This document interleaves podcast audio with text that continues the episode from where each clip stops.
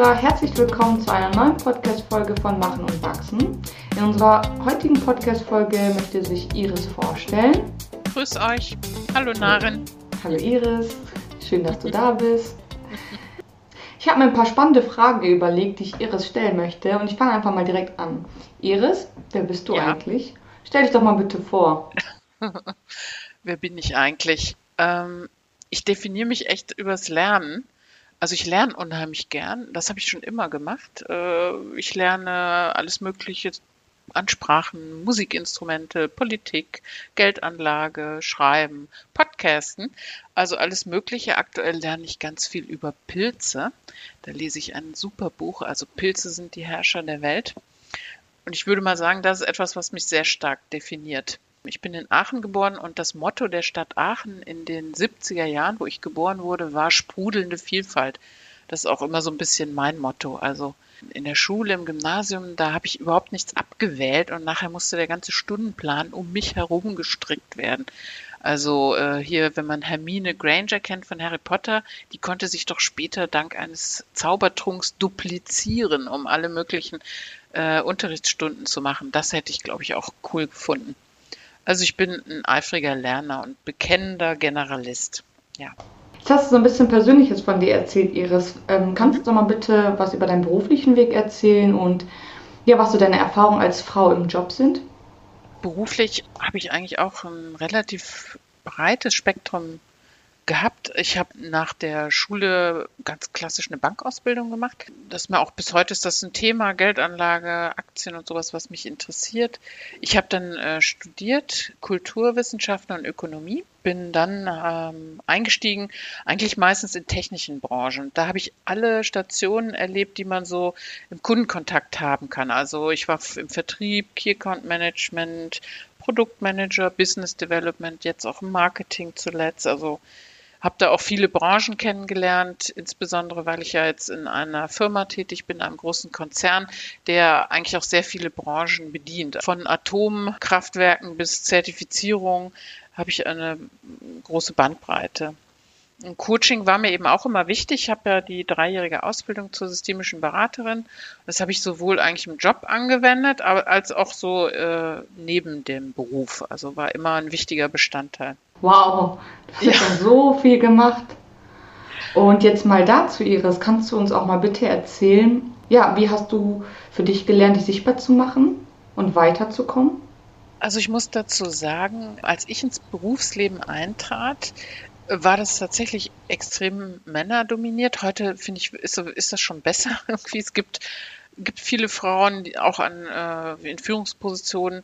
Und in meiner Familie, auch in meinem Umfeld, war es auch eher so, dass die Frauen dann nachher doch kürzer getreten sind. Ich war eigentlich so ein bisschen damit alleine. Ich wusste nicht genau, wie finde ich mich dann da rein. Ich habe auch gemerkt, so wie ich das an der Uni und auch in, in der Schule gelernt habe, äh, fleißig sein, ehrgeizig sein und wie die Aufgaben alle lösen, das war irgendwie gar nicht so das Erfolgsrezept. In meinem ersten Job zum Beispiel musste ich sehr viel reisen wenn ich dann morgens am Flughafen war, dann war ich immer die einzige Frau in diesen Businessfliegern, wie so ein bunter Klecks. Und äh, auch bei Kundenbesuchen. Und ich habe, glaube ich, oft äh, das Gefühl gehabt, dass ich mich wie in so einer fremden Kultur da eigentlich bewähren muss. Es gab auch manchmal komische Situationen. Also ich hatte einmal Kunden, die gingen dann gern nachher ins Bordell nach den Besprechungen so ne, am Abend. Und dann ist ja irgendwie auch Frau Maas dabei. Was machen wir denn jetzt? Ne? Da hat er dann vorgeschlagen, ja, man könnte mir eine Karte für die Chippendales kaufen. Das war so eine Stripperband in den 90ern.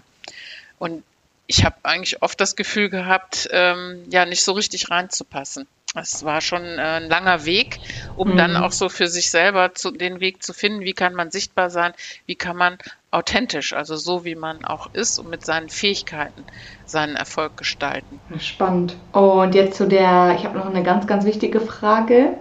Ja. Und ich glaube, das wird auch die Zuhörer interessieren. Darum geht es ja auch um Machen und Wachsen. Ja. Und warum hast du Machen und Wachsen mit ins Leben gerufen? Also was ist deine Mission und was möchtest du damit erreichen? Genau, da knöpfe ich nochmal an, an was du vorher auch gefragt hast. Also wie habe ich es dann geschafft? Das war, äh, ich habe natürlich auch damals viel gelesen. Es gab dann schon Bücher, Spiele der Macht und was weiß ich, sich als Frau durchsetzen und so weiter. Ich habe auch manchmal Coachings gemacht. Aber der Tenor von dem, was ich so mitbekommen habe, war dann immer, ja, ja, die weiblichen Eigenschaften äh, wie Empathie und Freundlichkeit, das steht einem ja alles im Weg. Ne? Mhm. Also man muss irgendwie die männlichen Spielregeln annehmen ich habe das oft gehört, ja, du bist ja zu nett. Ja, kein Wunder, ne, dass du da nicht weiterkommst. Das waren einmal diese Verhaltensgeschichten, aber auch das Optische. Ich habe zum Beispiel in meinem allerersten Job, habe ich dann irgendwann vom Personalleiter zu hören bekommen, ähm, sie hätten mich bald nicht eingestellt, weil ich auf dem Bewerbungsfoto äh, offene lange Haare hatte. Also ich hatte damals so ganz schöne äh, lange Haare, wo ich dann denke so, äh, wieso? Mhm. Ne? Ja, das war irgendwie, also ja, hat irgendwie nicht gepasst. Und ich finde aber, die weiblichen Eigenschaften nutzen gerade, ähm, ja, ist ein bisschen klischeehaft, aber es ist ja doch so, Frauen sind anders sozialisiert, sind mehr auf Gemeinsamkeit gepolt, tendenziell mehr auf Empathie und so weiter. Und mir hat das zum Beispiel im Vertrieb irre viel genutzt, statt Selbstdarstellung dann einfach genau zuzuhören, darauf zu achten, dass man nicht aneinander vorbeiredet. Was sind die Bedarfe vom Kunden?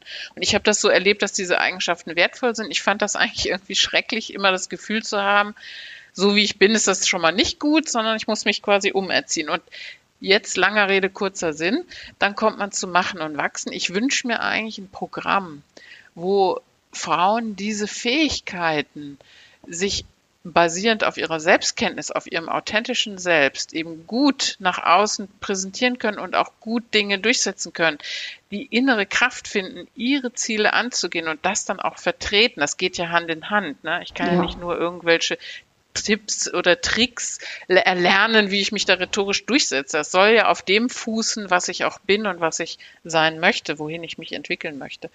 Und ich glaube, das ist ganz wichtig. Wie hält Frau Konflikte aus? Wie kann man auch mit negativem Feedback umgehen? Wie bleibt man sich treu? Wie erreicht man Ziele? Ähm, wie geht man um mit Gefühlen von Unzulänglichkeit? Diese ganze Inner Work, was da äh, passiert. Und das ist für mich ein Anliegen das soll machen und wachsen leisten, ja. Das wäre mein Wunsch. Ja, der Weg startet jetzt, ne? Der Weg startet jetzt, genau. Und ich bin echt gespannt, was wir dann, dann in einem Jahr, wenn wir dann wieder über dieses Thema sprechen, gucken, was wir da bis dahin geschafft haben. Auf jeden Fall. Da ja. freue ich mich auch drauf. Ja, Iris, da kommen wir schon, sind wir schon am Ende angekommen. Mhm. Mega spannend. Ich bin mir sicher, dass die Zuhörer jetzt so einiges über dich erfahren haben. Und ja, das war's dann mit unserer Podcast-Folge. Ich hoffe, ihr hattet eine schöne Zeit. genau, falls ihr noch Fragen habt an Iris, könnt ihr uns die gerne stellen. Ansonsten wünsche ich euch einen schönen Tag und bis bald. Ja, bis bald. Tschüss. Tschüss.